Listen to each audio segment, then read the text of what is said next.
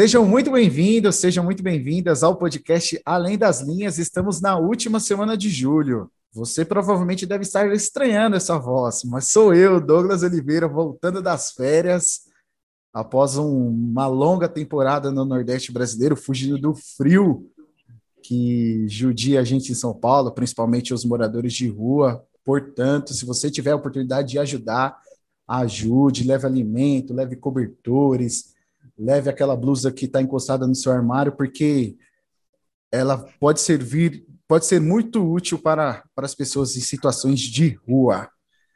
Mas vamos lá, podcast Além das Linhas, muito assunto hoje. Eu sou Douglas Oliveira, tenho a companhia de David William Dias e Felipe Cardoso. David, seja muito bem-vindo ao Além das Linhas.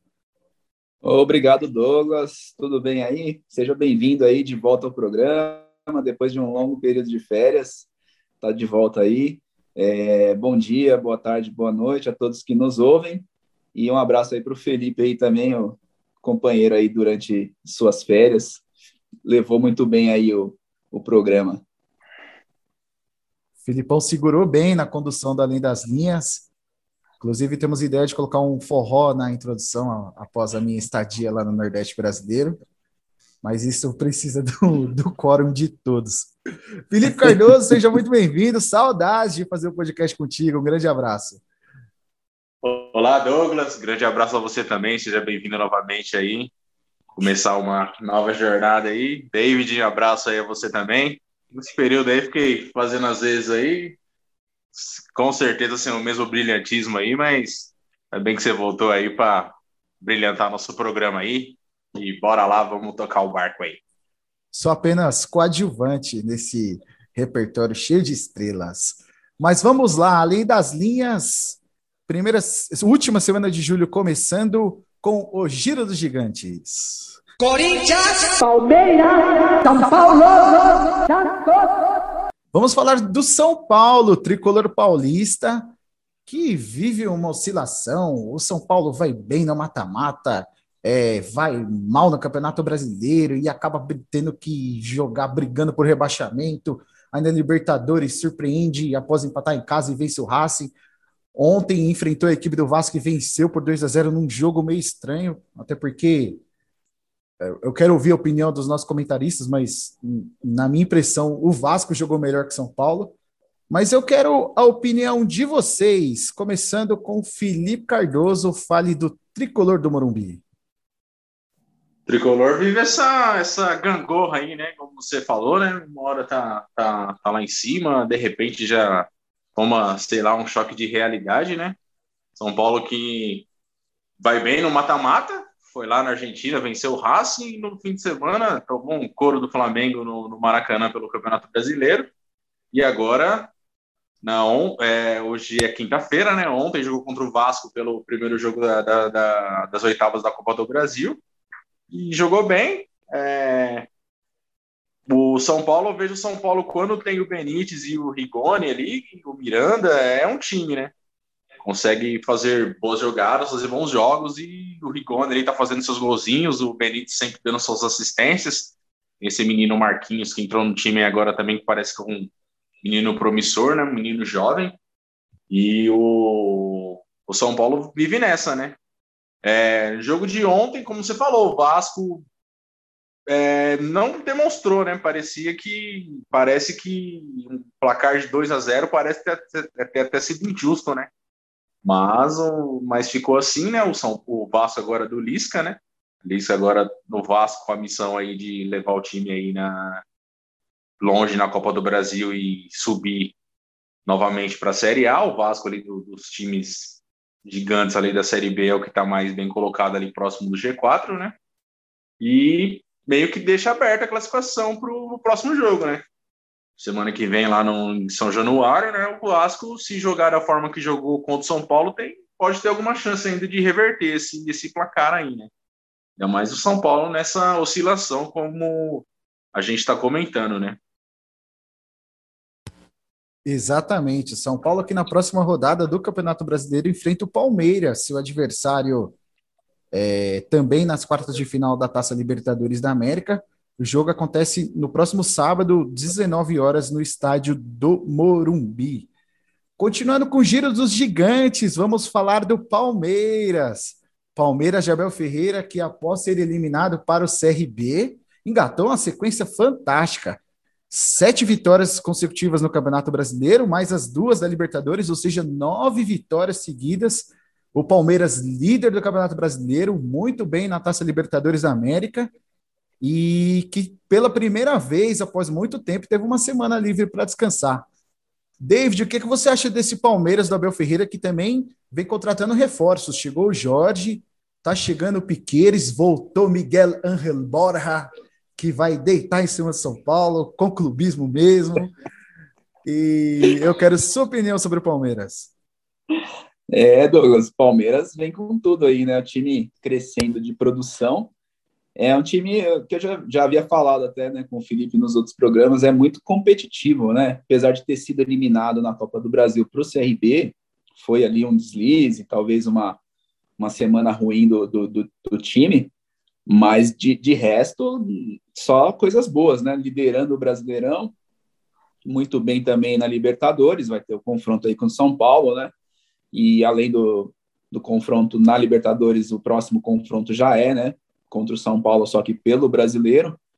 Palmeiras trazendo mais reforços, né? Os dois laterais aí, né? O, o Jorge, que, que é conhecido aí da gente, já jogou no Santos, e o outro, o outro lateral, desculpa, né? O lateral Jorge e o lateral uruguaio também, estão se reforçando, Piqueires. além do grande Piqueires, e, e, além do, do Borja, né? O grande centroavante aí, deixou saudades aí, vai voltar para matar saudades aí da, da, torcida e fazer muitos gols aí contra os, os, adversários, né? Perder muitos gols também, né? O Borja é bom também de perder gol, então acredito que vai vai, vai dar muita alegria e de vez em quando um pouquinho de raiva no torcedor, mas Palmeiras bem, né? O, o time jogando com muita consistência, vencendo bem os jogos, alguns jogos com placar magro, mas sem sofrer muito, né? Ganha a defesa muito forte, né? Defesa do Palmeiras muito boa, muito forte.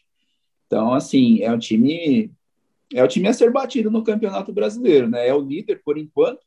O Flamengo vem chegando, vem subindo de produção, mas por enquanto é o melhor clube aí do, do Campeonato Brasileiro e tem agora, querendo ou não, um descanso aí, né? Por não jogar a Copa do Brasil está em vantagem aí para enfrentar o São Paulo. David, sabe o que é curioso? Essa volta do Borja, do Borja e a possível, possível a vinda do Benedetto para São Paulo, eu não lembro a que pé que tá, até porque estava viajando e, e não sei bem se o São Paulo está avançando nessa negociação ou não. Até se vocês tiverem alguma informação, podem me interromper, podem falar. Mas esse duelo das quartas de final da Libertadores e também este clássico do próximo sábado é, são muito curiosos, né? Porque são dois algoz, ou algozes, não sei como é que se fala. É, o Borja, que maltratou São Paulo na Libertadores de 2016, o Benedetto, que maltratou Palmeiras na Libertadores de 2018, e agora pode acontecer o embate do, dos carrascos, né? Tanto de Palmeiras quanto de São Paulo. Muito curioso isso.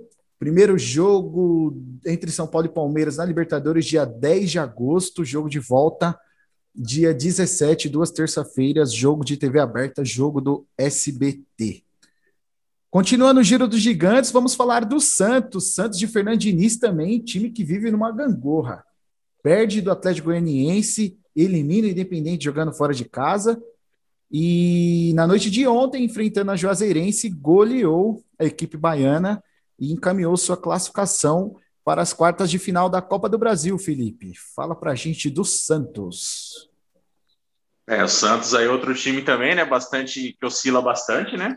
É, como você bem citou, perdeu em casa pro, pro Dragão, pro Atlético Goianiense, um jogo, como a gente comentou sobre esse do que o Palmeiras foi eliminado pro CRB, de certa forma até parecido, né? O Santos, eu não, lembro o número certo de finalizações, foi ali quase 30 finalizações. E o Atlético Goianiense ali com duas, três finalizações, é, venceu ali com, com um gol de pênalti ali do, do Zé Roberto, né? É, coisas do futebol, né? Acontece futebol isso aí, né? E ontem, né, praticamente caminhou a classificação, né? Praticamente é, selou a classificação. Um jogo durante ali três quartos do, do, do, do jogo foi 0 a 0 A gente vê um placar de 4 a 0 parece que o Santos atropelou, mas é, a Josenense conseguiu segurar bem, né? Ali a partir dos 25 do segundo tempo, que aí foram saindo os gols do Santos. E combinou com esse placar aí de 4 a 0 praticamente selada a classificação do Peixe aí para as quartas de final, né? O, o Joserense foi guerreira, né? Tentou segurar aí, mas no, no finalzinho ali não, não, conseguiu resistir à pressão ali do time do Fernando Diniz, né? O time do Fernando Diniz que é isso aí, né? Time que é bastante posse de bola, cria bastante. E alguns jogos é isso, é vence por cota zero, como consegue perder também de 1 a 0, né? times bem oscilam muito assim os times do, do Fernando Diniz, né? E o Santos nessa gangorra aí, né? É, no brasileiro, eu acho, acredito que não tenha tanta ambição, ali no máximo a Sul-Americana, e avançar no, mais longe nos mata-matas aí, né? Tanto da, da Sul-Americana quanto da Copa do Brasil. Lembrando que o próximo jogo do Santos, o Santos pega a Chapecoense lá na Arena Condá no próximo domingo, às 18h15, Chapecoense, pior time do Campeonato Brasileiro, Jair Ventura. É, nenhuma vitória no comando da Chapecoense, se não me engano. Situação Zero complicada vitória, para, o, para a equipe do Oeste de Santa Catarina. Santa Catarina que vem sofrendo bastante. Sofrendo mais ou menos, né? O pessoal lá gosta do frio, gosta da neve. É, realmente muito gelado o estado de Santa Catarina. Para terminar o Giro dos Gigantes, vamos falar do timão do Corinthians. David, o Silvinho, é, o presidente do Corinthians, falou que o Silvinho teria sete jogos para definir o futuro dele à frente do comando do timão. Na última rodada, venceu o Cuiabá por 2 a 1 na Arena Pantanal. Você acha que o time evoluiu? Foi uma vitória ao acaso? É, tomar gol do papagaio não é motivo de vitória, não é motivo de comemoração. O que, que você é, entende sobre a atual fase do Corinthians, David? É, Douglas, nessa atual fase, qualquer vitória é motivo para comemorar, né? Com gol do, do papagaio ou sem gol do papagaio, tem que comemorar a vitória, mesmo que seja em cima do Cuiabá, né? O time, um dos times mais, mais fracos aí do, do Campeonato Brasileiro, né? Que, que até saiu né, da zona de rebaixamento, mas ainda assim não é um grande time. E o Corinthians também, acho que venceu só times lá da, da parte de baixo da tabela, né? Mas é motivo para comemoração, sim, né? Corinthians apostando nos, nos, nos jovens de novo, né? Na, na, na garotada. O, o, menino lá, o Adson, estreou bem, né? E o Rony, que já vinha jogando, foram bem, fizeram os gols do Corinthians.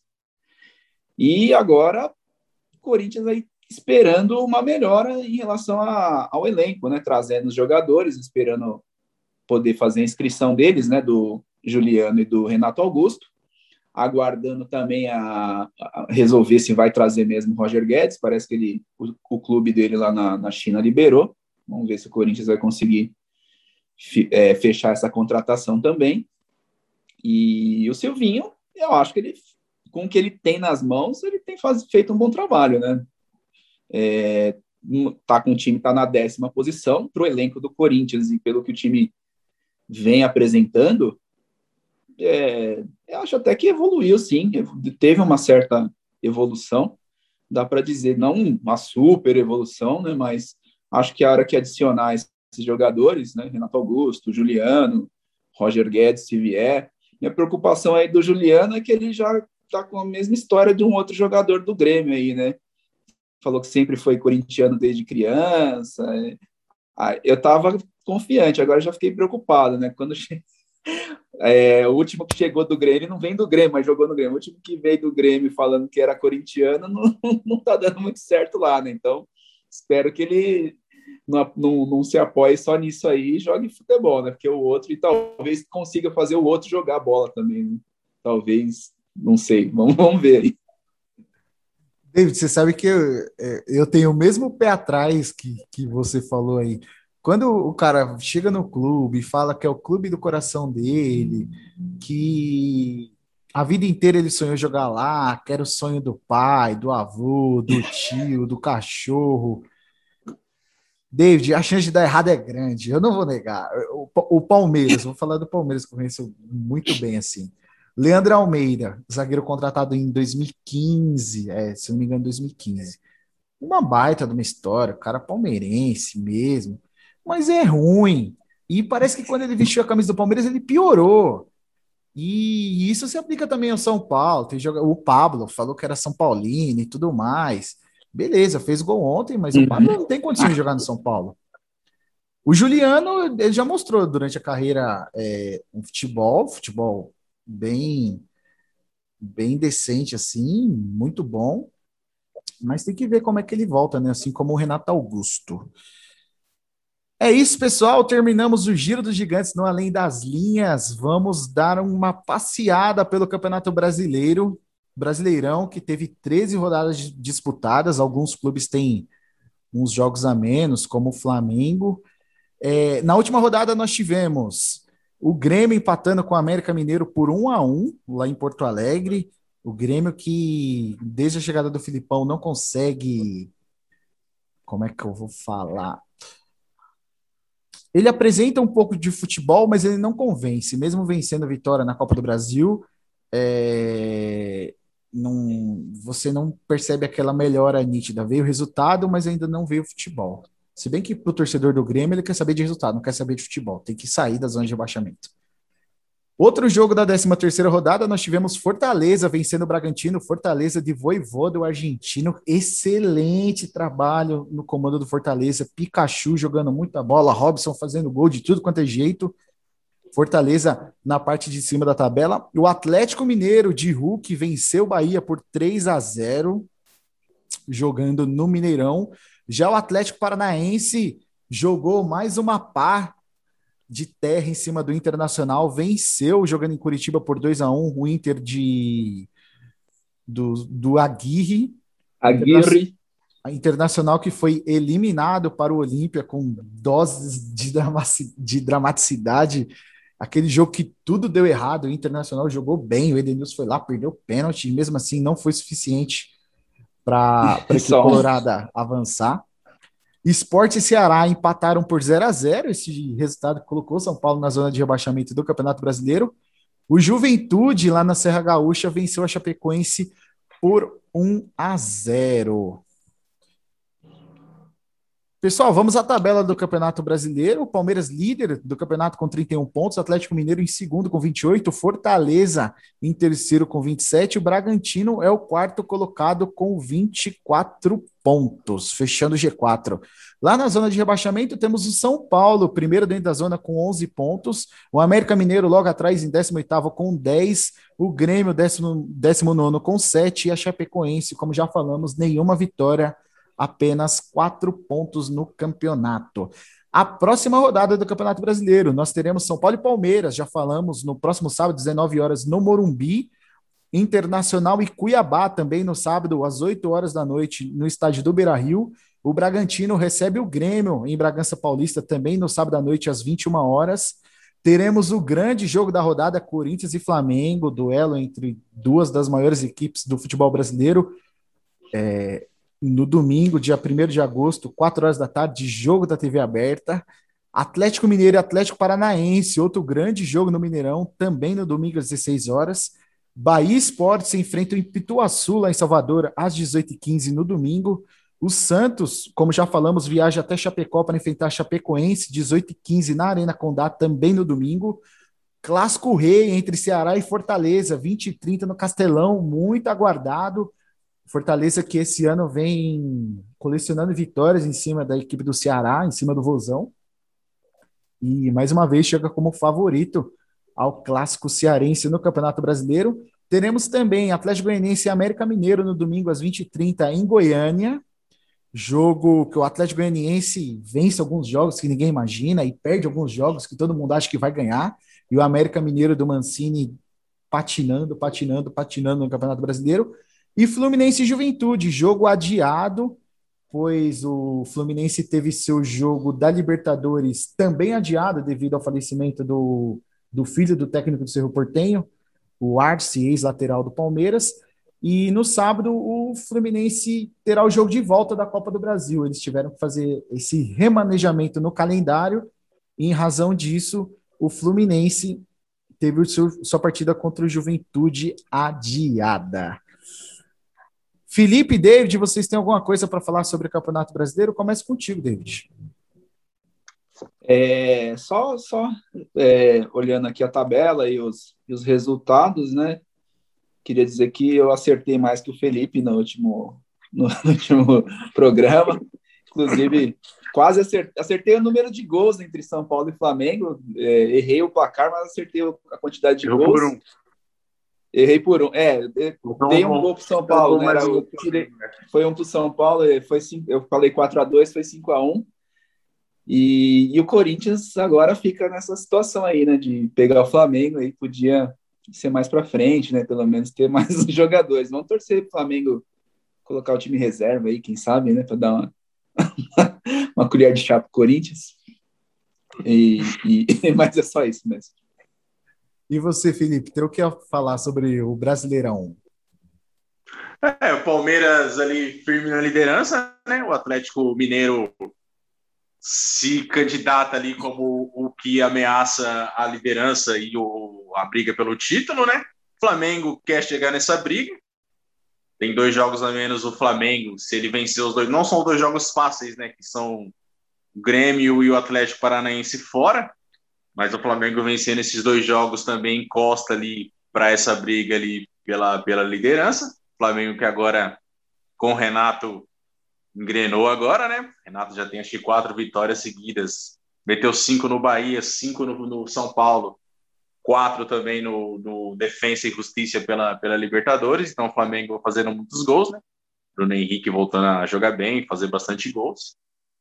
É, brasileirão do, do, do, dos emergentes, né? E Fortaleza, Bragantino, ali no G4, brigando lá em cima. E os times é, Santos, Corinthians, Internacional, times grandes aí, times gigantes, titubeando aí no, no brasileiro, né? Meio de tabela ali, longe até do, de, de um G4. São Paulo e Grêmio, grandes, dece grandes decepções, né?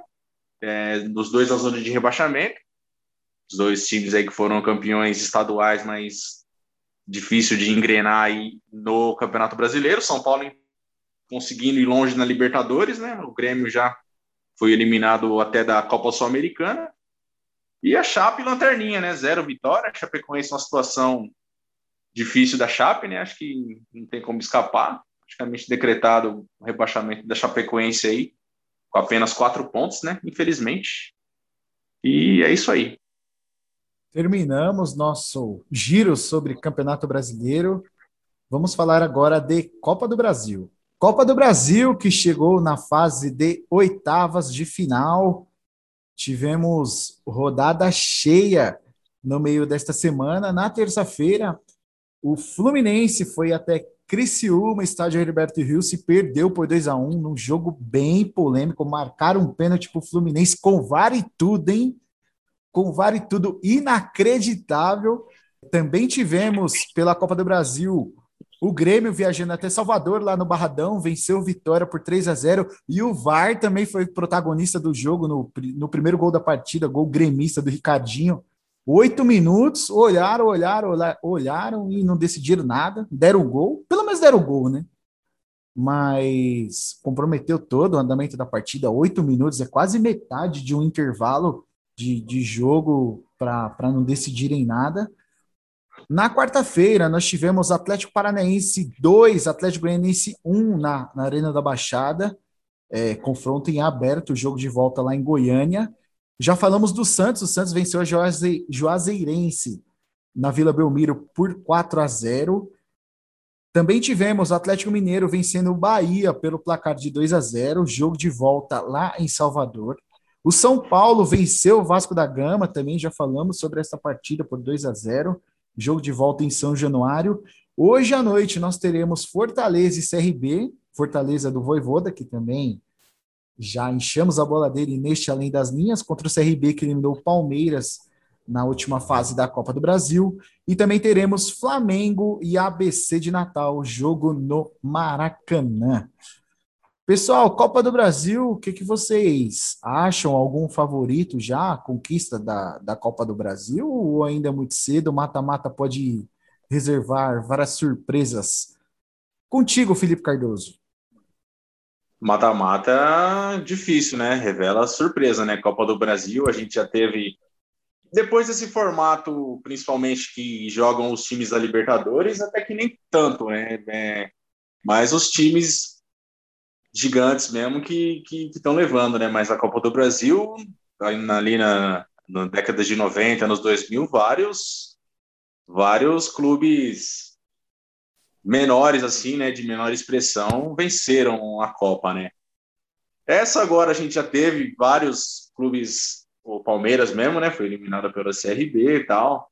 Mas o Flamengo tem um grande time, se você apontar algum favorito, mas torneio de mata-mata, assim, Copa do Brasil, é difícil apontar. O Atlético Mineiro também é um grande time, time forte em mata-mata, né? Mas aí você pega o Grêmio, que tá mal no brasileiro, mas pode, dependendo de quem enfrentar na.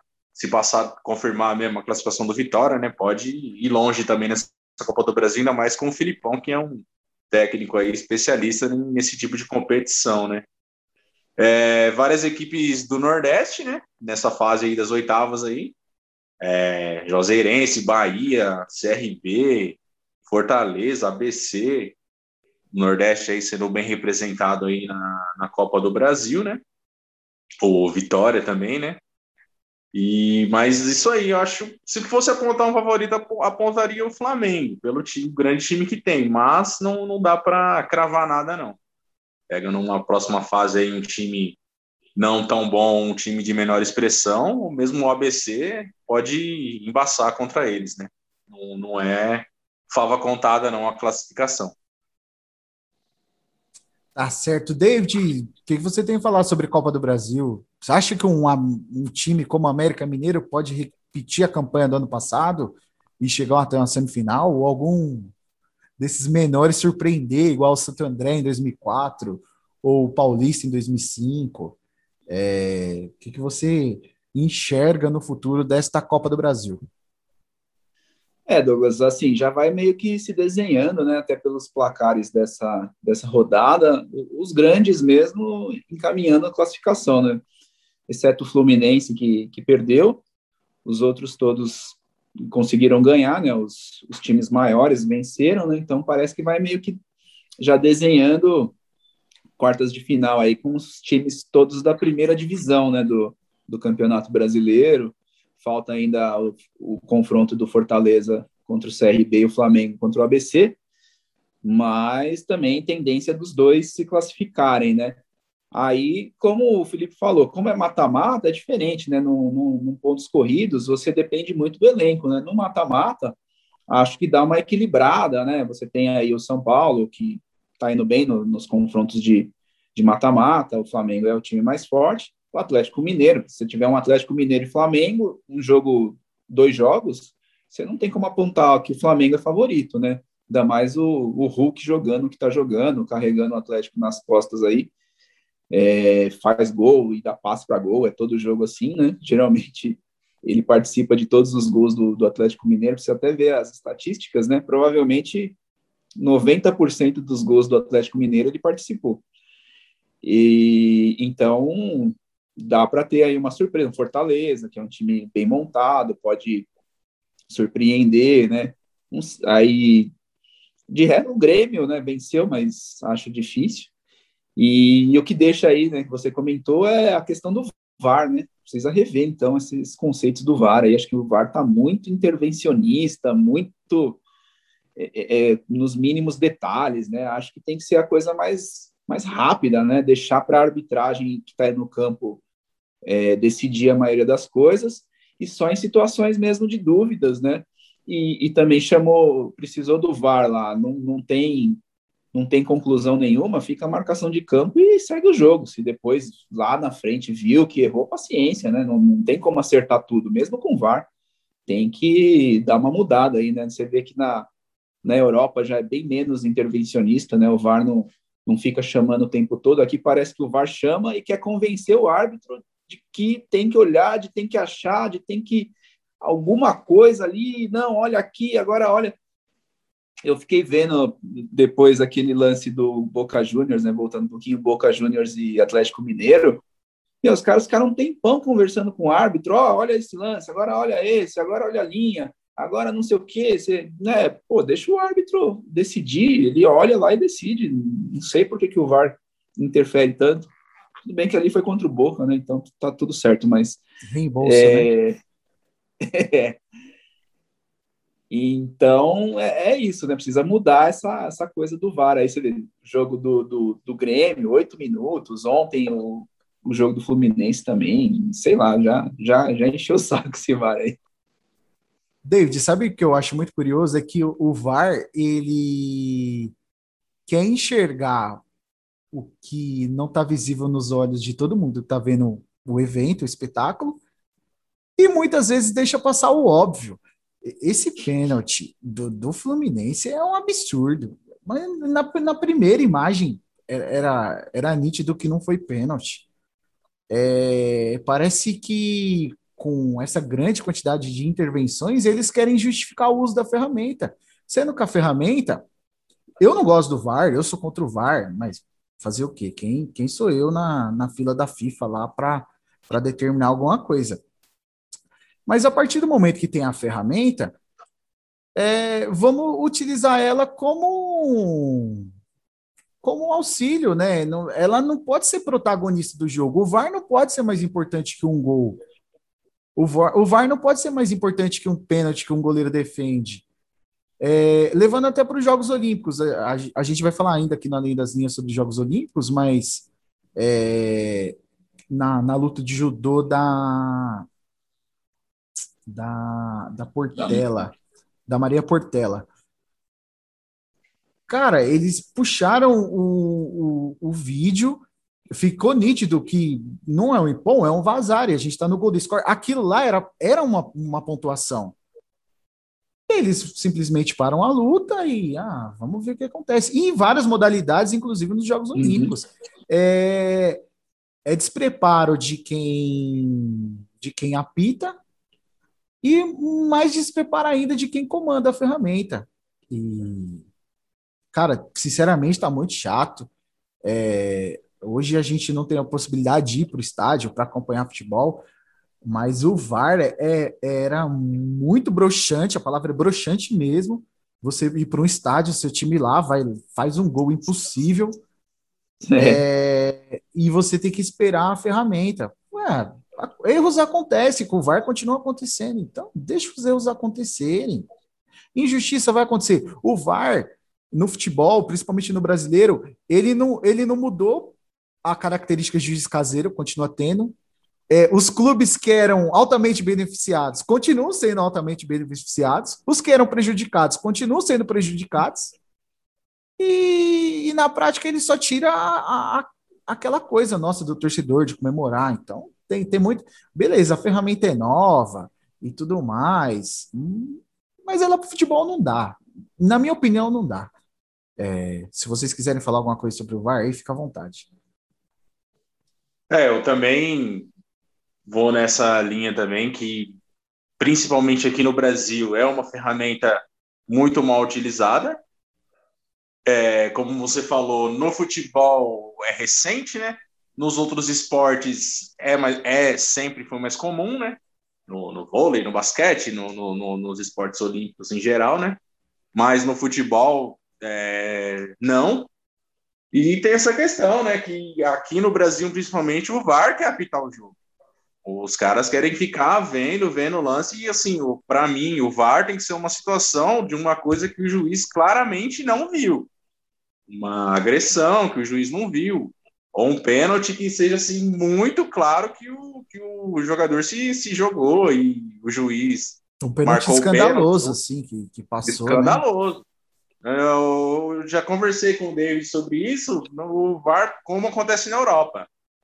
É, se demorou mais, sei lá, de 30 segundos para decidir se o lance foi ou não, deixa a marcação de campo. O juiz está lá, ele tem que assumir a responsabilidade, a responsabilidade dele, né? Um lance que eu tô me lembrando agora recente foi, foi lá na, na Eurocopa, na semifinal, Inglaterra e Dinamarca, aquele pênalti do Sterling. Bastante gente achou que não foi, mas assim, houve o contato. Se o Sterling provocou, se ele já se jogou antes do contato, mas assim, houve o contato. E o, o árbitro do campo entendeu que foi e ficou o pênalti. Pronto. Aqui no Brasil, eu ia ficar olhando em volta, aí como você falou, o VAR quer ficar convencendo o juiz. Não, mas não foi, não foi. Pô, mas se o árbitro lá no campo viu, pô, segue a marcação do campo. E como você falou, só acaba sendo uma coisa broxante, né? Aquela coisa, faz o gol, aí você tem que esperar o, o VAR caçar algum pelinho para anular o gol, né? Se for de um time que, que, que, que não é ali da. Sei lá, né? O, o, outra coisa que eu ia falar, né? O, o, o sobre o VAR é que, que essa é, é, é muito muita intervenção. Né? É mais um fator, se igual se o cara é um péssimo árbitro no campo, ele vai ser um péssimo árbitro no VAR também, né? Em vez de ele ajudar o juiz lá em cima, ele vai atrapalhar mais ainda, né? É só um fator que, ao invés de acabar com os erros, vai introduzir mais erro ainda no, e confusão no, no, no futebol, na, na, nas decisões de arbitragem. Felipe, em cima disso que você falou, principalmente se o cara é ruim no campo, ele vai ser ruim no VAR. É, basta você ver os árbitros que eram ruins no campo e são péssimos comentando. Com auxílio de vídeo, com 18 câmeras, com 20 câmeras, e os caras não conseguem enxergar o óbvio. O óbvio. Tem lance que tá na cara dos caras. Não, não. Ah, mas tem que ver. É, e eu acho que também entra uma parte dos comentaristas de arbitragem da, da televisão brasileira, de corporativismo, de sempre querer defender a decisão do árbitro, independente se ele esteja muito errado, eles querem defender. E eu fico indignado, essa é a verdade.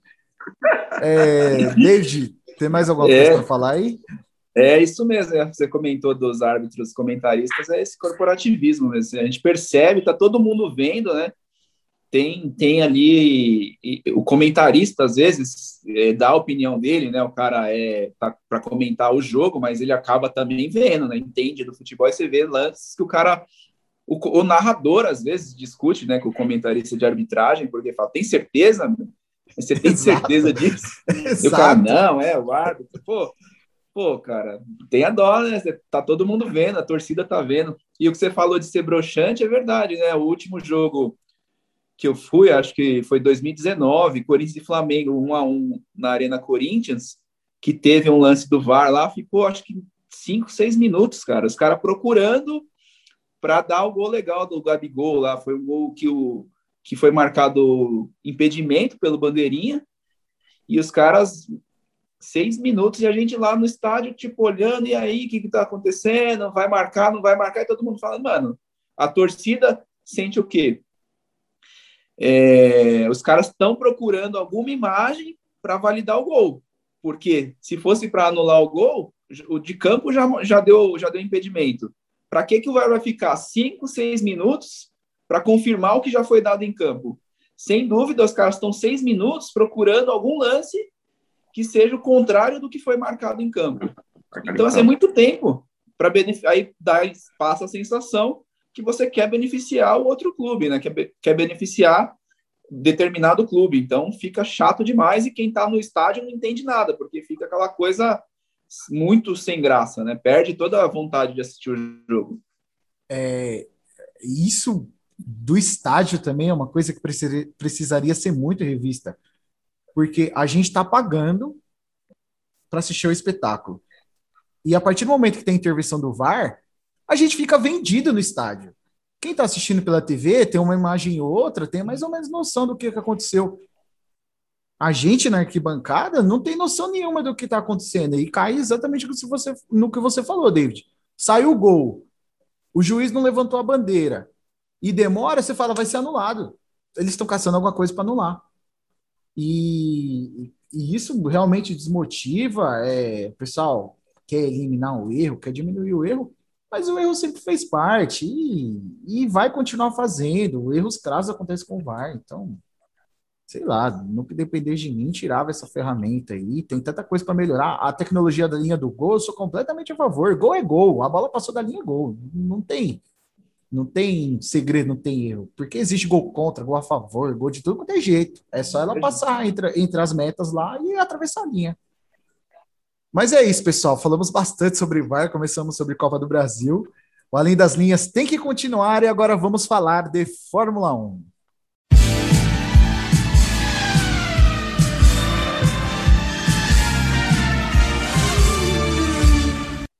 Próximo domingo teremos o GP da Hungria de Fórmula 1, direto do circuito de Hungaroring.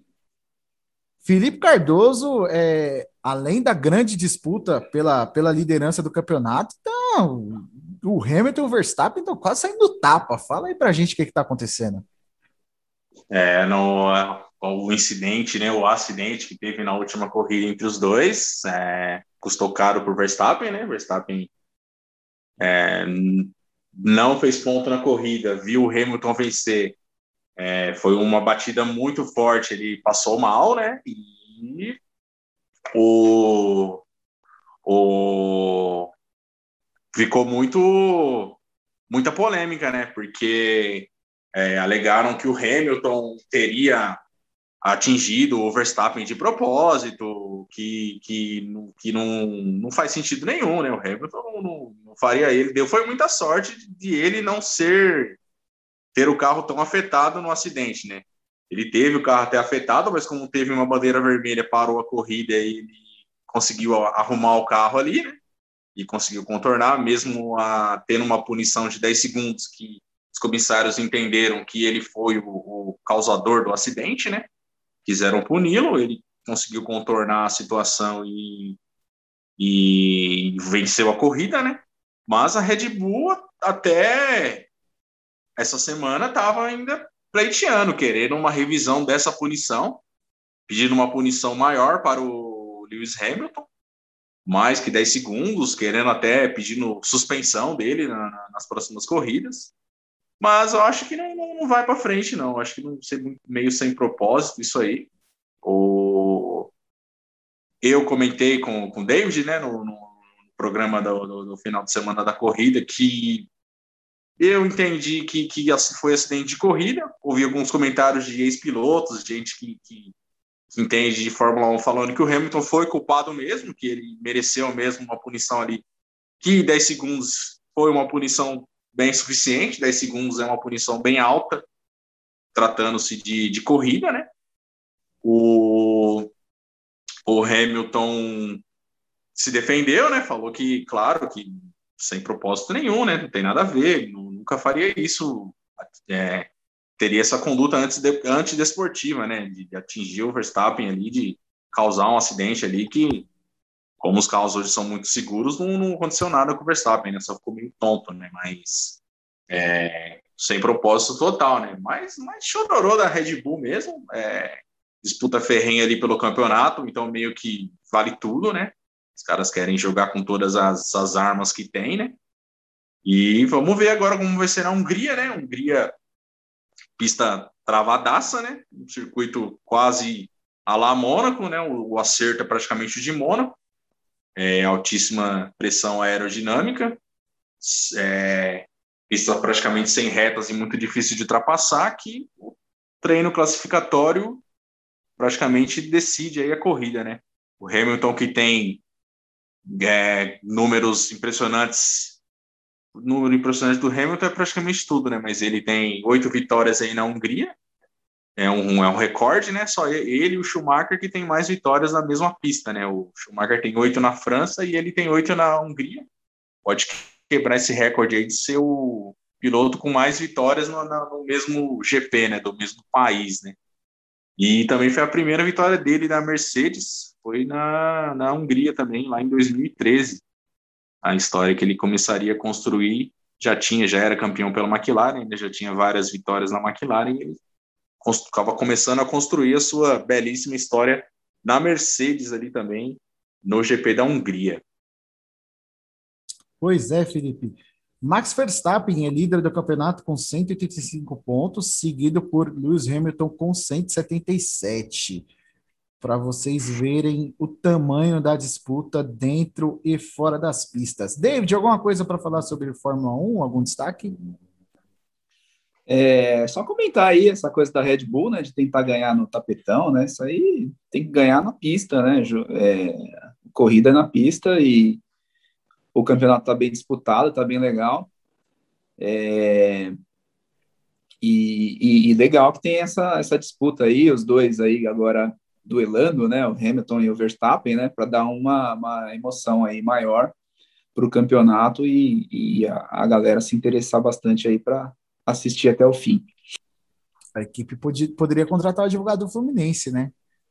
Excelente, ah, capitão. Muito bom. Esse é ah, bom. Esse é bom. Aí bom. era reverteria, reverteria a punição. Esse eliminar, é... tiraria até os, os, os, sete títulos do Hamilton. Seria Sim, é. Hamilton ia ser rebaixado, ia voltar para o kart. ia sair do kart e ia trabalhar de motorista de aplicativo. Se contrata o advogado do Fluminense, aí era, isso, aí era isso aí. É, basta ver o que fizeram com a portuguesa, né? Mas eu acredito que não foi culpa do advogado, do advogado Fluminense. Tem coisa uhum. do Flamengo aí envolvida. Tem, tem. É não, muito mais explicado. Muito mais explicada essa história. Pessoal, aqui na Lei das Linhas, falamos sobre Fórmula 1 e para encerrar, vamos falar de Jogos Olímpicos.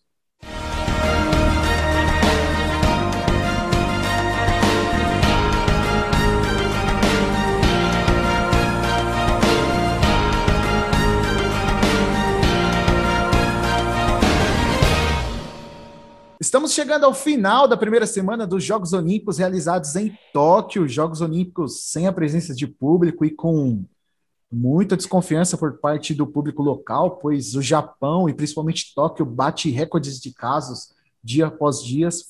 Felizmente, os atletas, é, os, o número de casos entre atletas é bem pequeno, mas entre as pessoas que participam de todo o evento aumentou bastante mas vamos falar sobre o desempenho do Brasil nos Jogos Olímpicos de 2020, realizados em 2021 lá em Tóquio.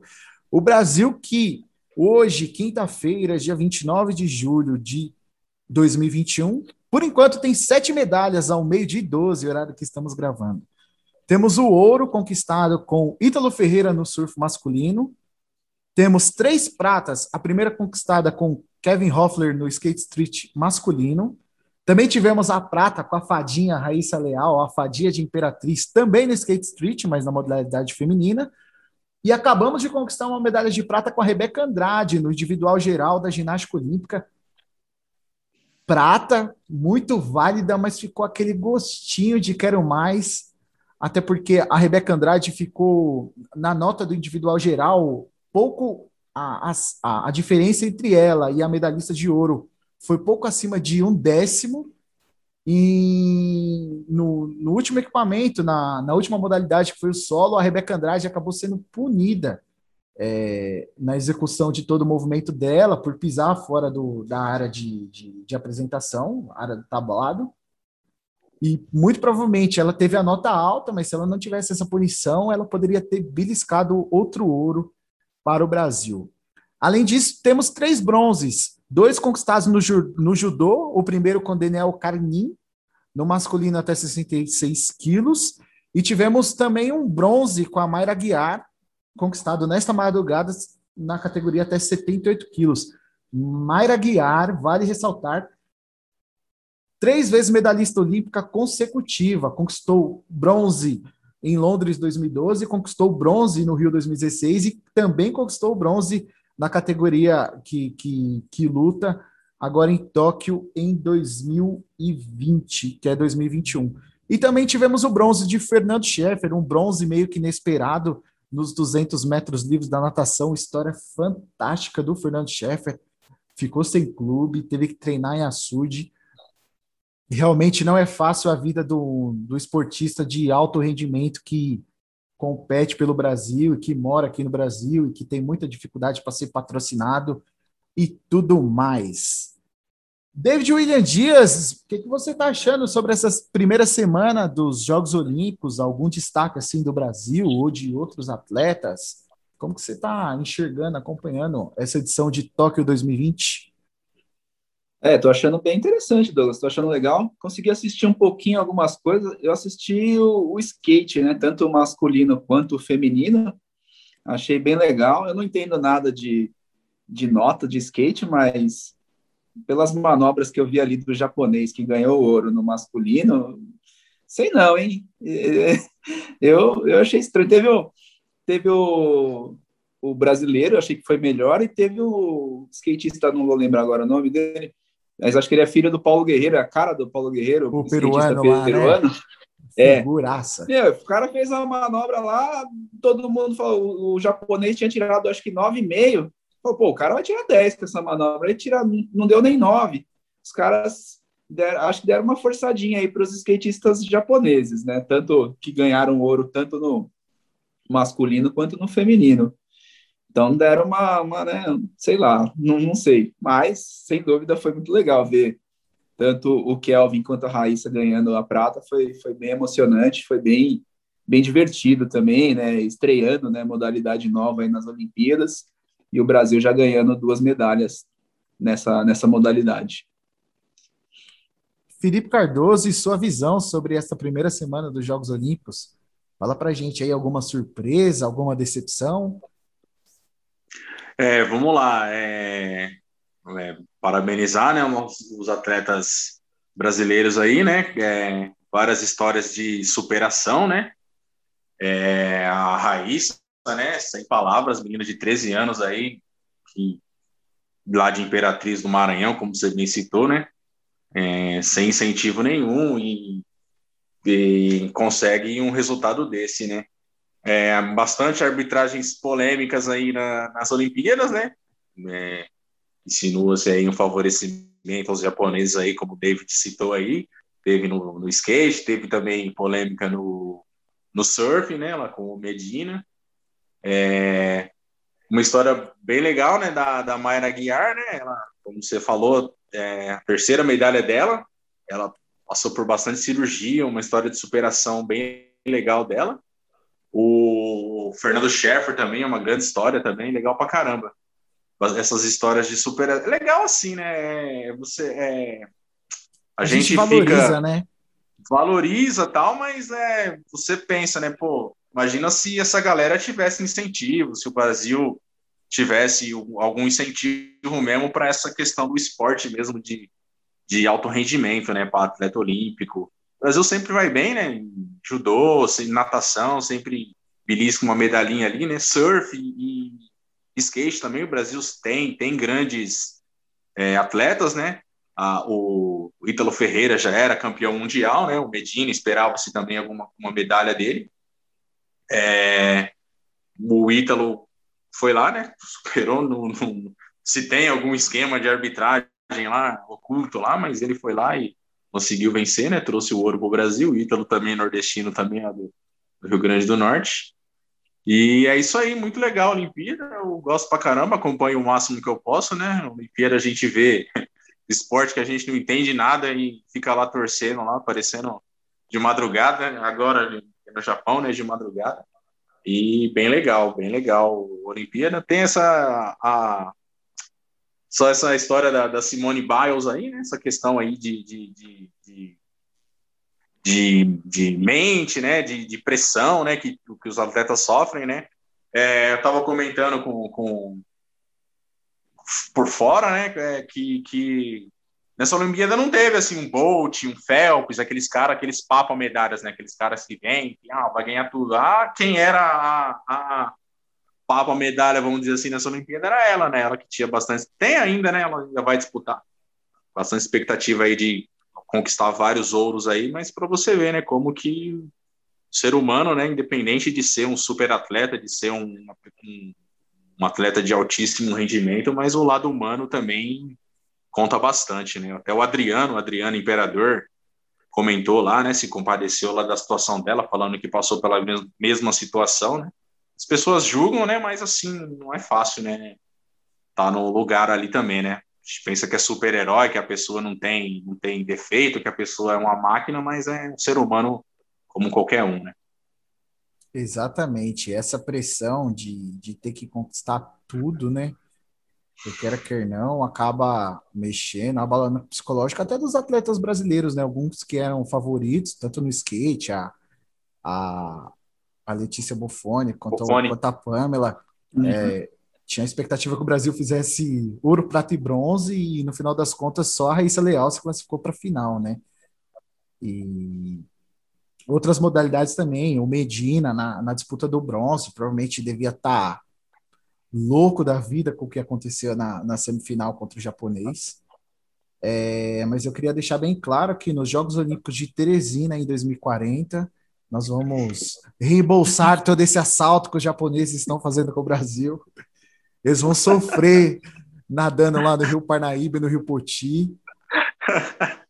As competições de surf lá em Luiz Correia. É, vou encabeçar os Jogos Olímpicos de Teresina em 2040. Falando, a gente vai falar um pouquinho aqui, tirando a brincadeira de lado na linha das linhas, para encerrar sobre o futebol masculino e feminino na, nos Jogos Olímpicos. A, tanto a seleção feminina quanto a seleção masculina se classificaram para as quartas de final dos Jogos Olímpicos, começando com a seleção feminina, que, no, que estava no grupo F com a Holanda, China e Zâmbia, e acabou se classificando em segundo. O Brasil, que na, na estreia venceu a China por 5 a 0 depois teve aquele empate num jogaço contra a Holanda, placar de 3 a 3 e venceu a Zâmbia daquele jeito por 1 a 0 aquela vitória como é que eu vou falar? Ela fez o necessário para tentar fugir dos Estados Unidos, para tentar fugir da Suécia. É, é, aquela vitória estratégica, assim. É, tá certo o Brasil mesmo. Se eu não me engano, teve uma edição dos Jogos Olímpicos, se eu não me engano, 2012, que o Brasil, no vôlei masculino, também perdeu um jogo lá, meio inexplicável assim, para ter, ter um caminho mais fácil até a final, e no final das contas deu 2012, eu não lembro se foi prata, se foi ouro, agora não vou negar, mas eu lembro que o Brasil chegou até a final. Acho que foi prata. Exatamente. E continuando, o, o, Brasil com esses três resultados se classificou em segundo e agora nas quartas de final enfrentará o Canadá às 5 horas da manhã desta próxima sexta-feira. É, duelo duríssimo para a seleção brasileira, mas o Brasil tem total condições de avançar até as semifinais e brigar por medalha em Tóquio 2020. Já a seleção masculina terminou como líder do grupo 7, grupo que tinha Alemanha, Costa do Marfim e Arábia Saudita. O Brasil venceu na estreia Alemanha por 4 a 2, depois empatou com a Costa do Marfim por 0 a 0 e venceu a Arábia Saudita por 3 a 1. Nas quartas de final pega o Egito, seleção africana em Jogos Olímpicos, competição sub-23, sempre é dureza. Basta lembrar de Camarões em Sydney 2000 aquele jogo do Golden, do Gol de Ouro lá, saudades Gol de Ouro, tinha que voltar para futebol. Isso tinha que voltar, não vai. É... E o Brasil terá uma parada duríssima em busca do bicampeonato olímpico. É, David, Felipe, considerações finais, alguma coisa para falar sobre futebol? Começa contigo, David. É, só comentando que eu andei vendo agora há pouco é, sobre a goleira brasileira, a Bárbara, né? Tá envolvida em umas polêmicas, foi bastante criticada, né? Falando que tá acima do peso. Chamaram de entrou numa discussão. É, frangueira, a, a, uma atleta, agora não vou lembrar quem é, paralímpica da, do Brasil também, que vai disputar, acho que as Olimpíadas Paralímpicas é, do canoagem, ou remo, entraram lá num, numa discussão na, na, rede social, a chamou de frangueira, chamou de gorda, falou que tinha que colocar a goleira do, da seleção de handball e ela respondeu, aí já atacou de forma desrespeitosa a menina, né? Então deu toda uma treta aí, aí ruim, né? Porque goleiro tem que estar tá concentrado, né? Se ela não tiver muito concentrada, já tá, né, nervosa aí por ter falhado naquele gol contra a Holanda e ainda entrar assim meio nervosa, tem que tem que esquecer isso daí e focar no, no, no jogo, né? colocar a cabeça no lugar, não sei quem é a goleira reserva, se vale, né, a, a Pia trocar aí de goleiro, não sei se, não é bom, né, no meio da competição você trocar goleiro, mas não, não, não sei, né, você falou, né, você falou 2000, né, da Camarões e 96 também, né? Contra a Nigéria. Canu, Nigéria. Então, são 10, então é complicado. Aí, vamos ver, mas o Brasil tem tudo para vencer o Egito, né? Não, não acho que não, não, não é para ter dificuldades contra o Egito, mas tem que, tem que ficar esperto aí. O Egito levou o Salah, será? Não, né? O vovô Salah? Mas, o David, você, é, rapidinho, você acha que se a Bárbara não puder jogar, dá para passar um batom no Cássio e levar ele, aproveitar que tem o cabelo comprido? é, que o Cássio não, não, vai enganar, né, meu? o Cássio não vai, não vai, não vai, não vai ter como, não tem que arrumar outro aí, não sei. Tem alguém outro aí, algum outro com cabelo comprido aí, o Cássio. Não, que eu lembro Fala não. Especula-se se o Cássio pegaria o chute do De Bruyne, né? Será que ele tomaria aquele gol da Holanda? Será que ele falaria naquele gol também? É, sinceramente, não sei. Felipe é. Cardoso, suas considerações finais. É, então é isso aí. É, obrigado a todo mundo aí que, que nos acompanhou. É, abraço, David. Dogão, bem-vindo de volta aí. E é isso aí. Abraço a todos e fiquem com Deus. Eu agradeço a presença de todos nesse Além, da, da, Além das Linhas, David, Felipe Cardoso. Obrigado pela recepção novamente. Voltaremos na próxima semana falando sobre futebol, Jogos Olímpicos, Fórmula 1, basquete, o que tiver. Saudades BBB, falar também e tudo mais. Muito obrigado para você que esteve na escuta do Além das Linhas. Até mais. Tchau, tchau. Tchau, tchau.